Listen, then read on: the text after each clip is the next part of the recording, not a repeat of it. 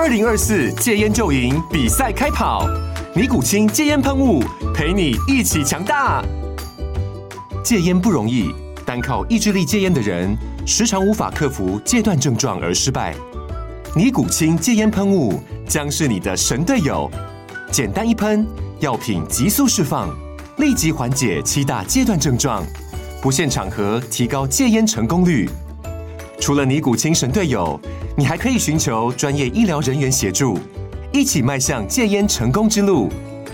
尼古清戒烟喷雾，用科学方法戒烟，请咨询全台各大药局及戒烟门诊。本广告由尼古清戒烟喷雾、卫部药书字第零二七八三五号提供。嘉安嘉护股份有限公司，台北市中山区民生东路三段二号十楼，北市卫药广字第一一三零三零一九零号。尼古清戒烟喷雾，相伴每个新开始。你好，我是浩哥。嗨，我是虾杰。你现在收听的是《住宅好虾》。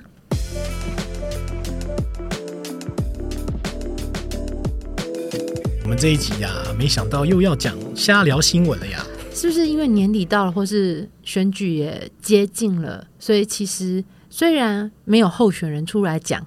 但是其实有很多，比如说像台北市长啦，或者是内政部长啦，大家都有自己对于房屋政策不同的想法，然后提出一些相关的政见或者是提案。然后呢，想说，哎，就是在就是让市场上大家来做一些讨论，这样子。对，我想也是因为、嗯、呃选举接近之后啊，那执政方一定会希望说赶快有一些有感的政策出来嘛。嗯。那其实我们知道，上半年跟前年，嗯，打炒房这件事情是一直在持续的在加温当中。嗯。只是说后来就是一波一波，好像大家觉得说房价没有特别的影响，那投资客可能是确实是缩手了啦。嗯、但是有些东西，既然他们做了这些口号以及后续执行，那接近选举，一定就会马上兑现。像我们今天要讲的，就是所谓的虚评的改革啦。嗯，那这个其实是在十月初的新闻哦。那呃，内政部长林佑昌就说，他希望啊，把公设比啊降到二十五趴。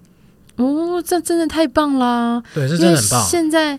新那些预售案啊，新屋啊，那动辄辄就是，即便是我们嗯、呃、已经十几年、二十几年的那些电梯大楼，那些公设比都是三十起跳，哎，嗯，对，那总是想想是说，天哪，我的一百万里面，其实只有我实际住到的只有七十万，另外三十万都在买公社。哦，每次讲到这样的譬喻跟计算方式，我们所有买方都会觉得很心痛，心痛对。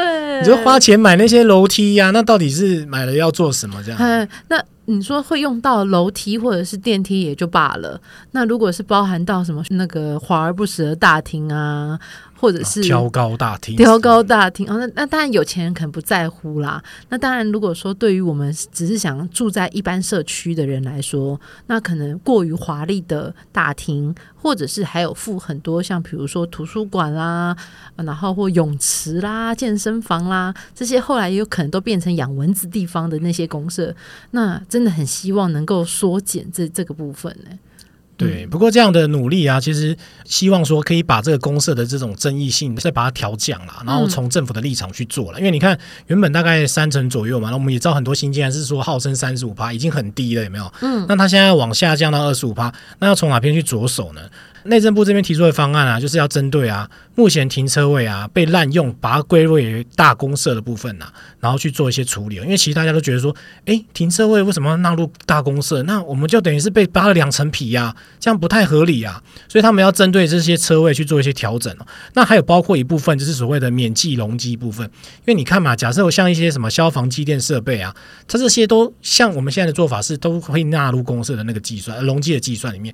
如果说未来的修法，可以把它变成是免计容积的话，那其实变成说我们的公设确实就是很明显的下降这样子。那你看，大概我刚才讲，其实三十五趴到二十五趴好像只有十趴的幅度，可是其实这样一计算下去，也是不少的那个面积耶。嗯。所以其实这些对于我们买房的人来说，少了这些公设的趴数，其实你在付房价、缴贷款的时候就不会这么心痛。这个我还蛮支持的，因为你想想看哦，虽然说哦好有停车位的人。他买了，他花钱买了停车位，那但是那些车道居然是算大家都要一起负担的，嗯，那我就会觉得说，我又没有车，我也没有停车位，那为什么要把那些算在我的公社的平数里面？嗯，但是因为我真的实际都用不到啊，对，那这个我就会觉得说，那那些。比如说像车道这些公社，那就应该是纳入是那些拥有车位的人的计价里面。对。而我们这些如果是没有持有车位的住户，那这些这些公社的比例就不应该算在我们的身上。嗯，非常合理。嗯。所以我就觉得说，如果是这样的去做调整的话，那我真的是要大力举双手，可以哎，我多使双手吗？来大力支持一下这样子。不过这就我有一个很微妙的一个一个想法啦，就是说很多我们都知道那种老宅啊，或者是都跟这件事啊，他们都总会希望说，哎，我们要室内一平换一平，然后最好还是要加车位。可你看，如果他真的把那个公设比下下降，就是把那个虚平做一些调整的话，其实这个变成说都跟的那个门槛就变得更难了。嗯，对，你要完成一瓶换一瓶，然后又加车位，其实就是不可思议这样。这个这要求有点过分了啦！我觉得一坪应该换一瓶，已经是呃需要跟建商协调，因为毕竟那个房价也涨了嘛，对不对？而且你也从楼梯变成电梯了，所以如果再以原本的一瓶换一瓶来讲，我觉得那跟建商谈已经是以前那种很硬啊，到现在这样已经算让步了。那如果还在加上车位，我觉得这个更难谈了吧？嗯。对、啊，就是因为有类似的复杂度啊，嗯、所以其实大家也去问那个相，就是其实跟政府刚好对应的话，就是业者嘛，那他们就去问了房仲，那房仲的方说，哎，其实这个有点危险哦，就是说单价可能会暴冲哦，嗯、他们试算之后是一瓶涨十五趴。哇啊，我知道了，因为我们原本比如说，假设我的呃，像我的房子好了，比如说我那时候，我们就先用一个简单的举例好了，假设我今天在新北市用五百万买十平的房子，那当然里面可能呃，我们那边的公设比例比较低一点，我们就先算个二十五 percent 好了，所以我的五百万里面有二十五 percent。二十五 percent 很多诶，四分之一呢？四分之一这样多少钱？这样就要一百二十五万是花在公社上面。嗯，对。好，那如果这样子去掉的话，那实际我的平数只有八平嘛？原本是写十平，哦，好心酸哦，只有八平。好，我们的房子比较小啦。好，八平可以，八平，八坪可以。好，那的确，因为你想想看，我实际上真正我在住的地方就是八平，那我用五百万买到八平，其他都是公社。对，那。我觉得单价涨也无可厚非，因为假设我如果后续今天要卖掉这间房子，那我实际上就是换来这个我居住的地位就是八平啊，那我一定也想把五百万变成可能在五百五十万啊这样子的一个金额嘛。对，那的确在后续的售价单价来讲，其实就会增高了，因为原本你看如果是五百除以十的话，是每平是五十万，那光原本的单价是五百除以八，那可能就会是要到。六十几万了哦，对不对？嗯，那如果我在往上定高一点点，那可能就会有到单瓶六十近七十的价格哦，惊人嘞！对，所以他说涨这个十五瓶，我觉得他也还算是小小估而已，比较保守的一个比较保守的估估算。嗯，那当然，这个可能影响变动比较幅度的是平数越小，或者是呃原本那个公社比例比较高的。好，那它的那个单价变动幅度就会比较大了。嗯，对对。不过专家他们这样讲，这样的估算其实也是合理了。因为你看，假设我现在买的是同样是一千万的房子，那公设比它是有三十五趴，甚至到我们最理想的就是二十五趴的话，其实变说，其实呃，你一样的总价预算，你去换算之后，其实你的权状面积。你的公设比越低，照理说你的权状面面积应该更多啊。可是它换算之后其实是没有哦，你的权状面积还是是因为这个照这个比例来讲还是缩减的这样子。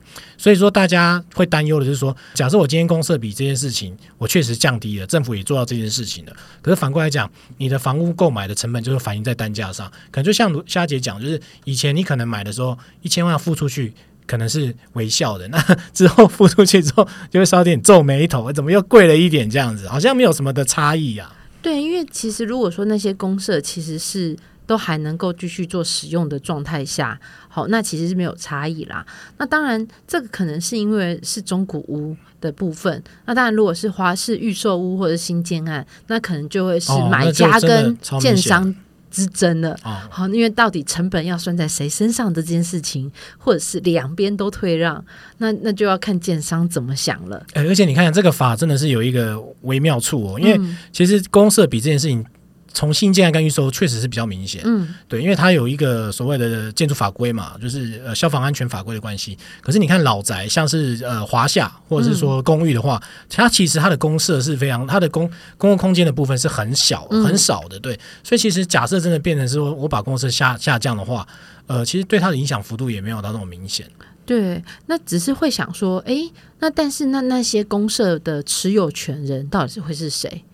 这也是可能他在提出来的时候，其实并没有说清楚的一个地方啦。那因为毕竟他还是占了一些空间嘛，那所以他其实本来还有些评述，那也有可能是管委会的，还是说他是挂在呃，因为以前都是哦好。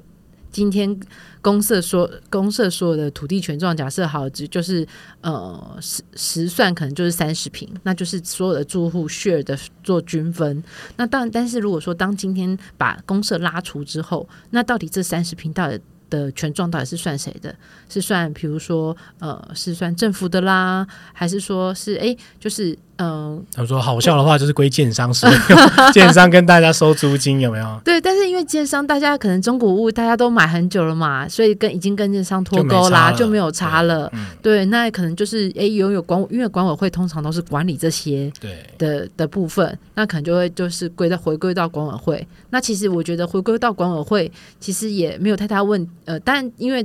理事长那些其实都是大家都是都是住户啦，就是也都是大家在轮替在做，就是在做管理的。对，那我觉得这倒还好，就只是在自己的权状上面好像看起来会少一点，但是实际上，因为其实你本来也就没有享有那么多，你拥有的其实没有你想象的这么多。嗯，对。所以这一个新闻出来的时候，其实呃，建商这边也是有一些反弹啦，因为建商觉得说。呃，公社其实也是营建成本的部分嘛。嗯、那使用者付费，所以呃，住户他买了这个房子，他需要用到公社，所以说公社的部分的面积，他去支付也是合理。对，那也诚如刚才霞姐讲，就是假设我们今天老宅的话，其实公社问题不大。但如果是新建案的话，你开始有公社问题，那你要甚至比较极端一点，你把这个公社这件事情让其他人去负担这费用，但是买家不去负担的话，那变成说，哎，那之后可能。呃，公社的使用跟费用的收取以及成本的部分，到底是要跟谁拿？这个也是很微妙的。我觉得这样子也有可能会可以抑制建商去盖一些无用的公社啊、哦。你是说什么一楼很多 很多漂漂亮亮的一些什么图书馆啊？对啊，就是让交易厅，就是让呃房子回归于真正呃内部居住身上。有点像是新加坡那种建筑，呃、就是一楼完全就是没有任何的公社，对，然后就可能就车库，然后就直接就上楼上这样子。对对对对对，嘿，然后就让就是因为其实现在呃，等于是慢慢都市计划更新嘛，所以其实你也看我们身边的一些很多空地可能会变成公园啦或什么的。那其实中庭真真的社区有需要到有公园吗？哦，就是那那是小中庭的概念，其实不一定。对，那那如果说旁边已经有大已经有大公园了，那其实如果在这边的建商，他其实没有盖中庭，那对对住户了，就是新购买的住户来说，其实公社比就会减少很多哎。嗯，哇，这样子讲起来，这一题真的是有够复杂，难 难怪难怪现在内政部是先提说把公社比的趴数往下降，嗯，对，而不是说我们要讨我们要检讨所谓的呃实平制跟公社的问题这件事情。嗯希望能够下修啦！我真的觉得这样对于大家的一百万，到底你买到的是八十万，还是只有买到实际买到只有七十万的住宅用地？那我真的觉得还是那个心情上，感受观感会有差。对啊，嗯。对，不过也是学者有建议了。他说，其实这样的利益蛮好的。那重点应该还是希望说，先把它放在免计容积的部分。就我们前面提到，可能就是包括一些机电设备。嗯，对，因为其实机电设备纳入公设面积的计算，其实蛮奇怪的。嗯，所以说，如果先把免计容积这件事情，比如说，诶，没有用到的一些撞球间啦，或者是游泳池啊，还有车道，就是啊，对，车道是最终最最 mega 最恐怖猫腻的部分，这样拆分。就是有车位的人才要去摊那边的公社，没有车位的人就不摊。啊、对，虾姐强力支持这件事情。嗯，如果是朝这个方面，我觉得是会比较有机会、哦。嗯，对。那之后会有什么样后续的发展呢？我如果我们拿到最新的消息，我们也会再跟大家分享哦。对，持续追踪给大家知道哦。好，喜欢这集的话呢，呃，别忘了分享给你朋友，那帮我们五星推荐。那有问题可以上我们的粉丝团私讯给我们。今天就谢谢收听喽，我们下次聊，拜拜，拜拜。如果你喜欢今天的内容呢，别忘了到 Facebook 搜寻“住宅好瞎”，让我们陪你瞎天瞎地瞎聊房事相关大小事。